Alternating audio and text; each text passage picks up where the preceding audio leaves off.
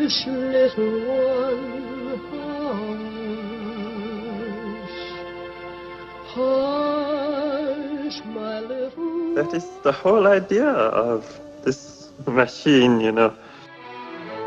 どこ行くの I love you. A grande ilusão. Aren't you drinking? I never drink. Why?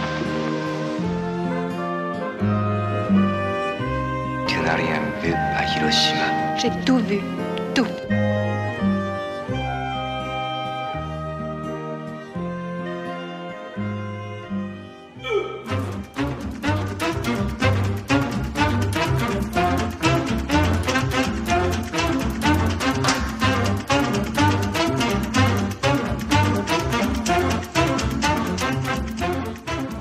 Apesar de nele se escutar este mambo, o mais recente filme do israelita Samuel Maoz tem por título Foxtrot. Que filme é este batizado com uma dança de salão, Inês Lourenço? O Foxtrot neste filme é tão simbólico quanto orgânico. Aliás, em pelo menos dois momentos, ele ora dá origem a uma cena surreal num posto de fronteira com soldados, ora ajuda a traduzir a mágoa de uma personagem. É aqui definida como a dança em que, por mais voltas que se dê, regressa sempre ao ponto de partida, não, não se sai eh, do mesmo. E isto tem tudo que ver com a guerra.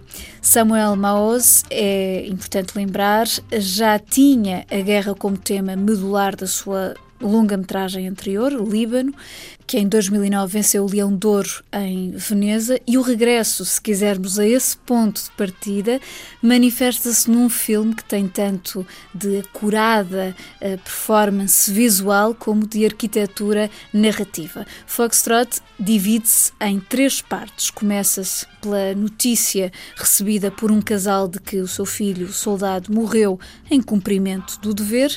Passamos para o posto de fronteira entre Israel e Palestina, onde ele e mais três soldados estão ao serviço.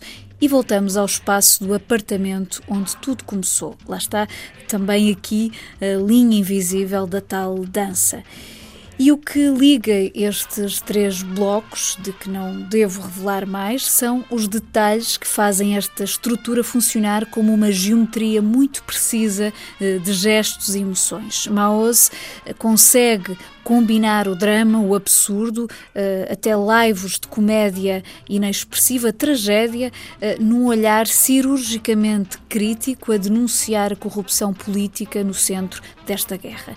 É um filme acutilante, inteligente e de sentimentos corrosivos.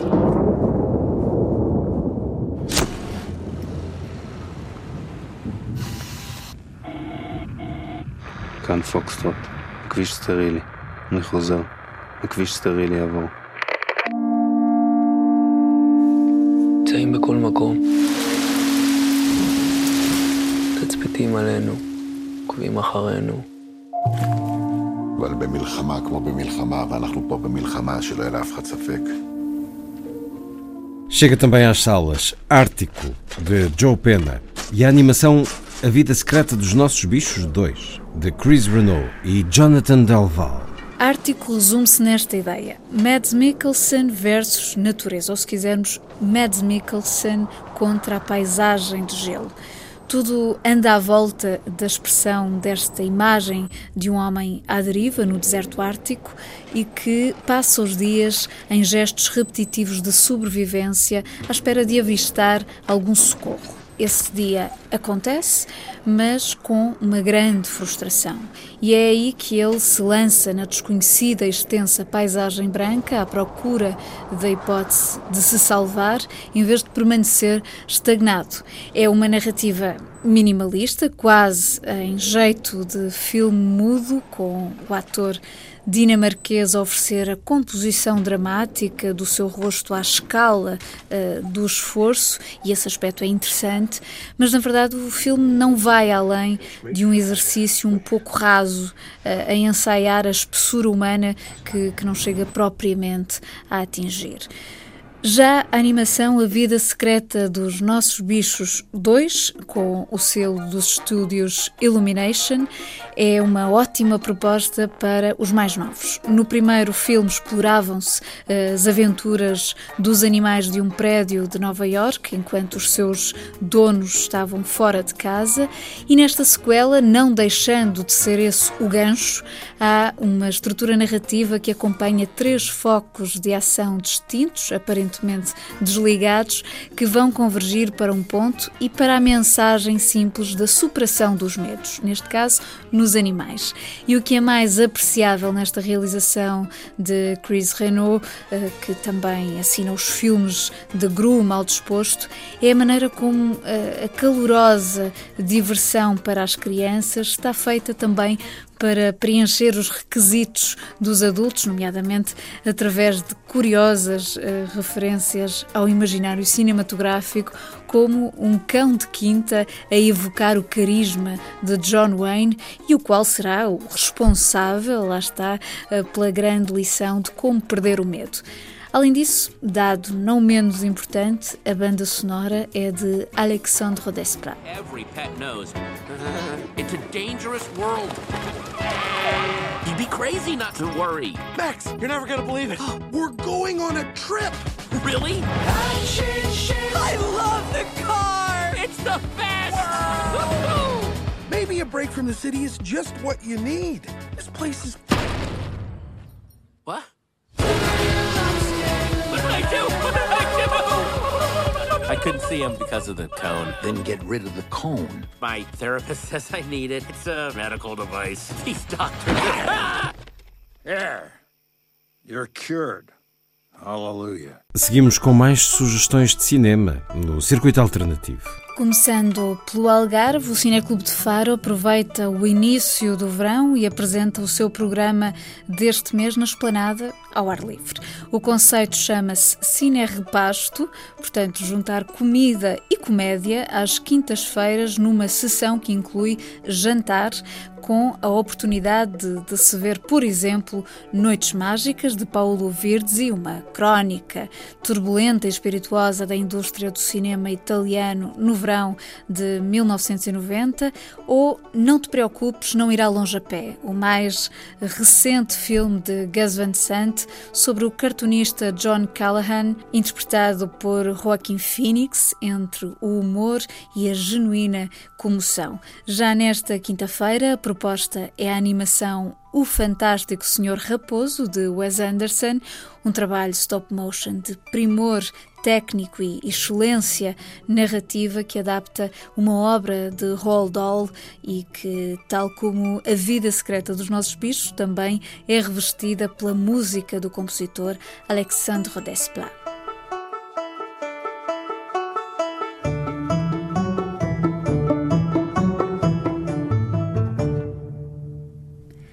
Braga, o Lucky Star Cine Club chega à reta final da homenagem que tem vindo a fazer a João Bernardo da Costa e ao seu gosto uh, cinéfilo. Por isso, os filmes programados para este mês no auditório da Casa do Professor serão portas mais diretas para aceder ao fascínio deste homem do cinema. Temos dois títulos de Rita Azevedo Gomes, já nesta quinta-feira, a 15ª Pedra, uma preciosa e elevada conversa entre Manuel de Oliveira e João Menard da Costa. Depois, dia 13, Frágil como o Mundo, no qual este senhor Cinemateca entra como ator no papel de avô.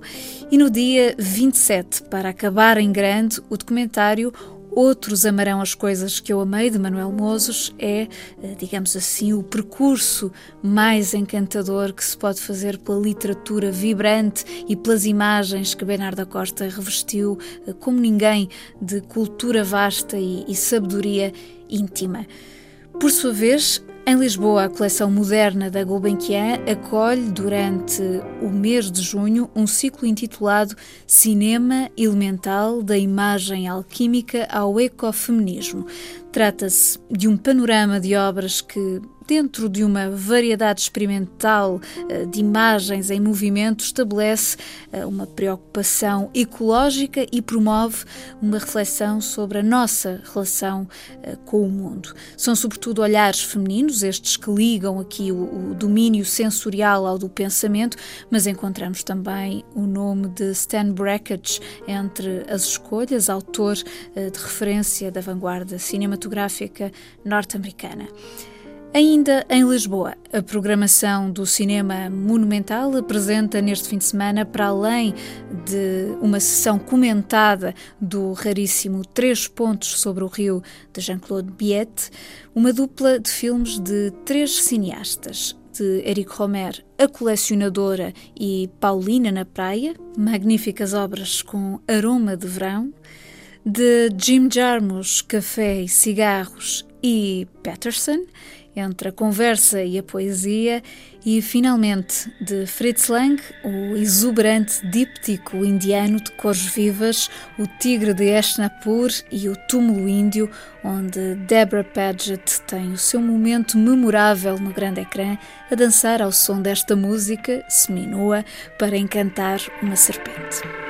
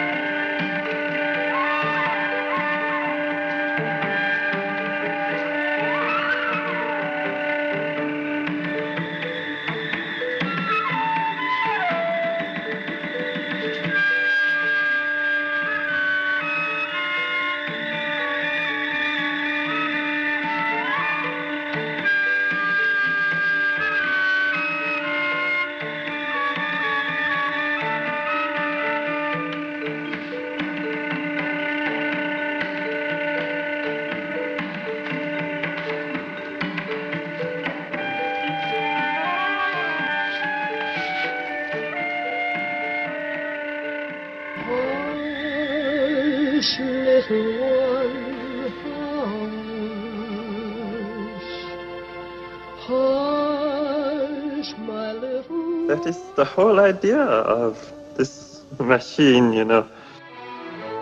どこ行くの I love you.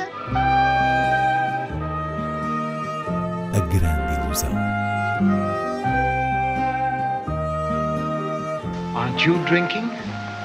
I never drink. Why? Tu n'as rien vu à Hiroshima. J'ai tout vu, tout.